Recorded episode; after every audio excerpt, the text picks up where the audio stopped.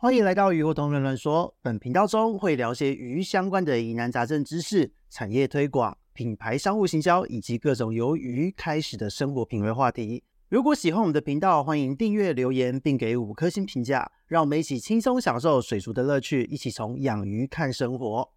Hello，大家好，这里是鱼活通乱乱说的梧桐，我们又见面了。这个礼拜呢，我们又要来聊关于品牌行销商务话题的一个时间了。那其实呢，这主要是来自于两周前哦，就是去了展览场的现场。人非常的多，那其实也有跟大家聊过，其实就是身为一个顾问，我们在现场呢，除了跟大家相见欢之外，我同时也要观察来的人他的样貌是什么样，不是说长得帅不帅哦，而是说就是大概都是什么样的一个族群，然后大家的一个行为是什么，消费的行为，还有询问的行为，或是在交流之间的一个互动状态。那再来呢，就是还有自己在当天呢，也有跟各家的大厂客户做一些各式各样的交流，再搭配上自己的一个客户资料的统计。实际上呢，在这两周，因为我们展览结束两周的时间，小弟这边的会议也是满满满。那虽然声音到现在还没有完全的恢复，可是实际上呢，因为收获真的是太多了，所以呢，在这一段时间，就是整个整理下来，就把在展览场所得到的收获呢，分别归类了一下。那我们在这一次的话题呢，就来专门针对整个的一个市场轮廓的状态来跟大家做一个分享哦。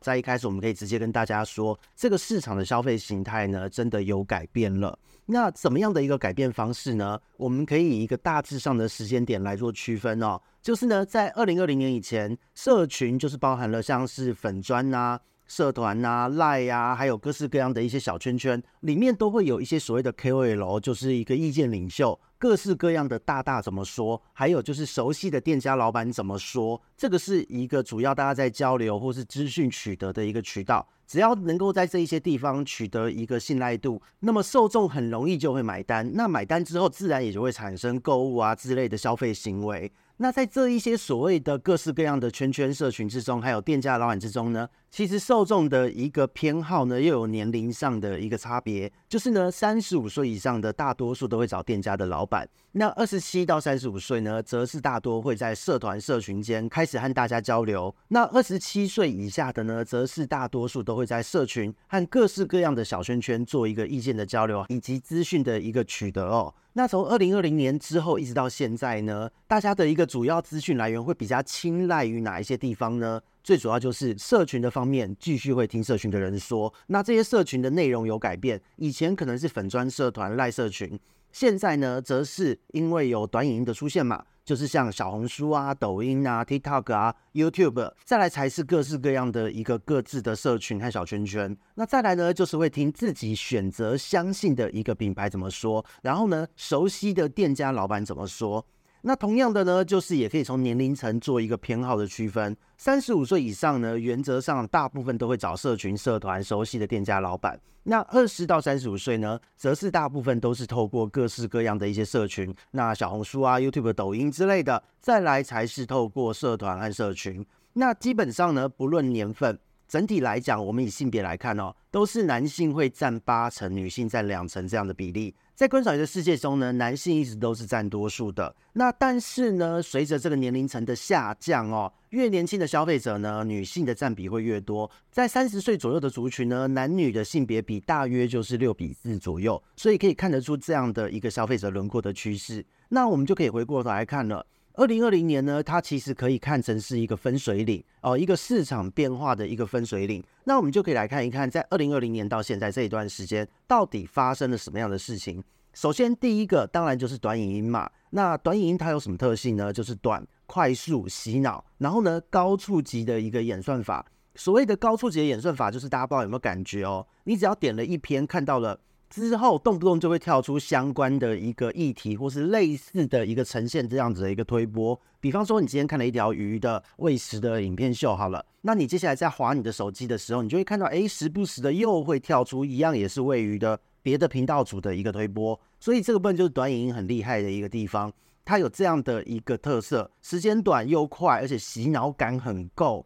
那它透过就是标签兴趣的这种演算法，会让你直接就是一直看下去，所以它具有目前来说最高的一个社群粘着度哦。那再来呢，除了短影音，在这三年的时间，就是有很多的一个社群媒体平台也都慢慢的兴起，包含了现在大家在听的 Podcast，然后呢，小红书、抖音、TikTok 这一些大家都很熟悉了。再来就是。IG 还有 YouTube 也都开始追加了短影音和 Reels，还有各种限时动态也都是在这几年追加的。那特别是限时动态的兴起呢，其实也就是变成是衔接传统的文字、影像媒体还有短影音之间的一个桥梁。因此呢，虽然有非常多的一个新的社群平台兴起了，可是实际上还是会跟短影音有所牵连。所以短影音的触及在这几年真的是一个攻顶的程度哦。那再来呢，就是 AI 也开始出现了。AI 在这两年出现，真的是轰动全球。那 AI 对于创作者来说，它会有什么样的一个影响呢？就是你的生成素材的时候，它会更加的快速。你要制作一支影片，它一下就可以帮你做出来。那这意味着什么？这意味着创作门槛的降低。然后呢，一般的创作者或是素人，他会更好的进场。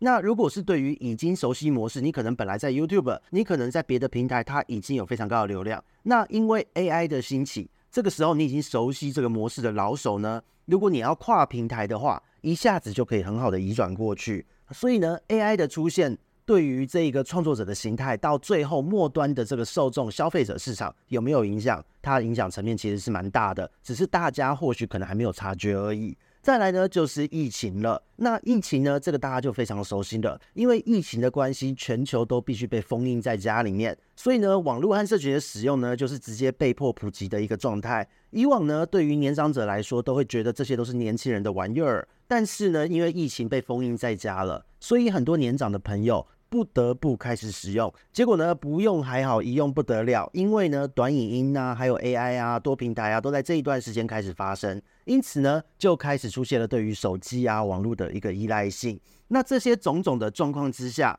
那特别是疫情的影响又是最严重的，因为呢，它又带动了一个电商的抬头，让实体的店面逐渐的萎缩。疫情你不能逛街嘛，大家已经会习惯网络了，所以呢，在水族业就很明显的出现一个市场的 M 型化。许多呢小型的老水族馆开始逐步的被淘汰，那当然这个中间涉及的问题很多，比方说老一辈的不能做了，要接班给第二代，第二代不想承接，然后呢不想转型，或是技能知识量不足，所以呢让他的店面没有办法跟上这个时代，那这个就是所谓的一个自然淘汰的一个部分。那又因为疫情的关系，大家已经开始习惯了网络的购物，所以电商呢自然而然的兴起。那这时候呢，因为购物的成本更低了，因为毕竟是电商嘛，网络的经营成本绝对会比实体店面低。所以这个时候，当疫情结束了，可是呢，大家的习惯已经被养成了。那这样会带来什么样的一个影响呢？就是当你在逛街的时候，真的想要走入店面去做一个环境的体验、感受气氛的人变少了，甚至有很多人呢是进去了，结果呢可能感到失望，就不再去逛，或是说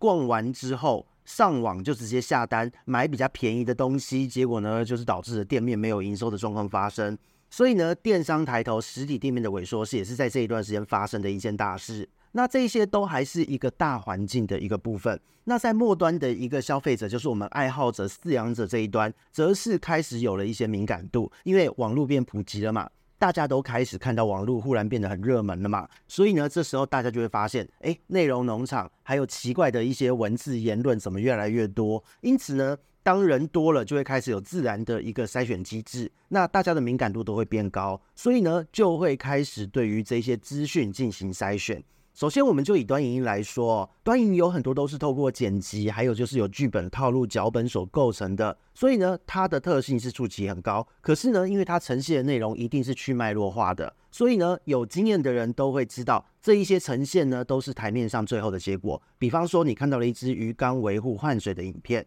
这个短影片非常的到位，可能就是几个动作，然后场景换一换，水就换好了，让你觉得换水好像很简单。可是呢，实际上它的生物、它的环境要符合它的一个剪辑后的结果，其实是因为他平常在后面做了很多的一个日常饲养的努力维护，才能让这一个影片的这个操作者这样子的维护方式不至于出事或是出现意外。所以说看起来很轻松，但其实不是人人都能够重现这一个结果，所以就会造成有很多人呢，就是模仿短影音的操作来做一个学习，结果呢养着养着就发现说，哎，怎么吃瘪了？就发现说，哎，怎么为什么我做了一样的操作，为什么我的结果会不一样？可能他这样换水，影片上面看到的这个人鱼缸很干净，为什么我这样换了之后，隔天水就污浊了？这样子的一个情境在现在是非常常见的。那老手不会照着做，开始筛选资讯，但是呢，新手朋友不会分辨的，就很容易着了这个影片的道哦。所以这个部分是短影音的部分。那内容农场和其他各式各样的呈现哦，那种所谓的对中有错、错中有对的各式各样资讯交杂在一起的复合性呈现，当然更不用说。那也因此呢，就是有许多朋友都有开始意识到。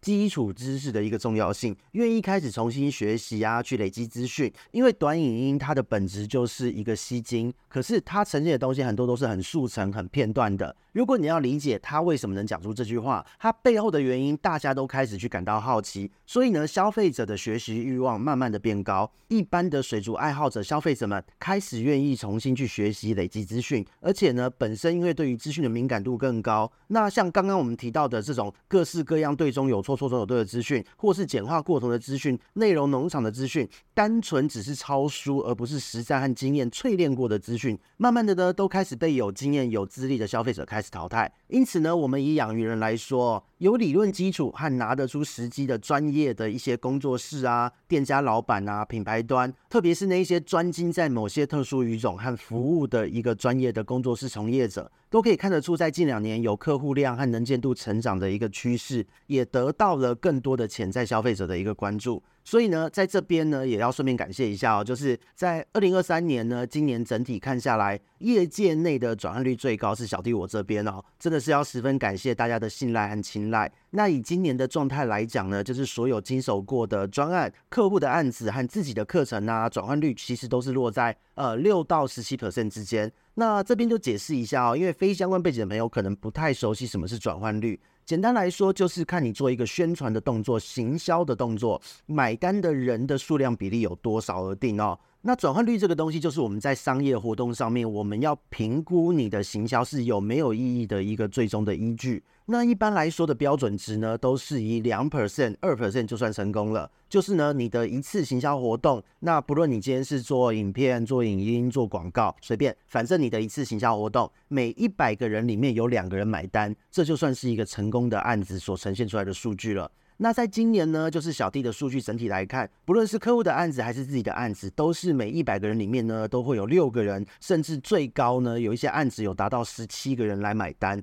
这个都是远超过标准值的一个数据。因此呢，以小弟二零二三年的结果来说，不论是从经手客户的销售数据、自己本身的销售数据和受众的一个反应数据来说，其实都是真实反映了我们前面所讲到，就是呢，现在这个时代消费者的样貌，它会是什么样的一个样子。那这些数据的状况呢，其实也真的是恰好在十月十九到二十二号，就是在高雄的观赏鱼博览会的现场状况有得到验证。而且当时在现场呢，还真的绝大部分都是高消费率、对社群是高度投入的学生和青壮年的爱好者为主。而且呢，现场的女生还真的没有那么多，大部分都是被男友拉过来逛。真的是自己有养鱼的女生是占少数的。可见呢，就是各位女性朋友哦，如果你想要交男朋友脱单的话，也许可以弄个鱼缸开始养鱼，搞不好会钓到好男人哦。那我这边呢，基本上是没救了，因为同志养鱼养的这么疯的，其实没有几个，人生真的是蛮难的哦。所以其实呢，整个看下来，在这个时代之中，供应商端呢，就是要怎么样去转型？其实方向来说是显而易见的。